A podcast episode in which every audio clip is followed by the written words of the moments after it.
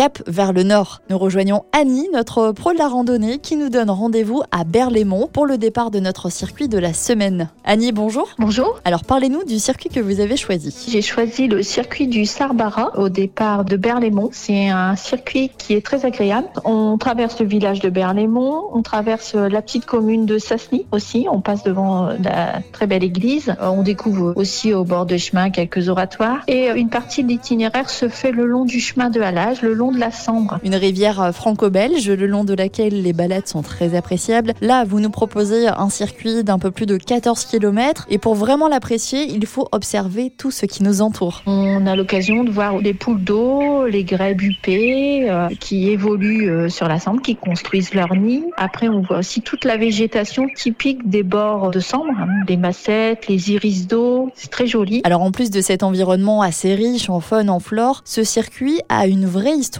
Cette randonnée vous permet de vous promener le long de la Sambre, à l'instar d'un célèbre écrivain d'origine écossaise, Robert Louis Stevenson, que vous connaissez parce qu'il a écrit euh, Dr. Jekyll et Mr. Hyde, L'île au trésor. Donc il est, il est, très célèbre. Et donc il a descendu de la Sambre en canoë. Et donc Stevenson raconte tout ça euh, dans son récit. Merci Annie. Et une randonnée réussie, c'est une randonnée bien préparée. Justement, prenons euh, quelques conseils auprès de Fabien Biver, cofondateur de Visorando. Vous nous le confirmez Fabien, nous avons euh, tous les outils pour ça avec le site et l'application Visorando. On peut préparer euh, ces randonnées. Alors ça va être euh, tout d'abord sur le site internet. On peut bah, tracer son itinéraire si jamais on n'a pas trouvé un itinéraire qui nous plaisait ou si on a envie d'explorer un coin particulier. On peut tracer son itinéraire sur le site internet en utilisant le logiciel de randonnée. Et une fois qu'on a enregistré cette randonnée-là, eh bien, elle apparaît automatiquement par synchronisation avec notre compte sur l'application. Et du coup, on peut à nouveau suivre la randonnée. Merci Fabien. N'hésitez donc pas à aller faire un tour le site et l'application pour préparer la randonnée de votre choix. Et nous, on se retrouve la semaine prochaine pour une nouvelle destination.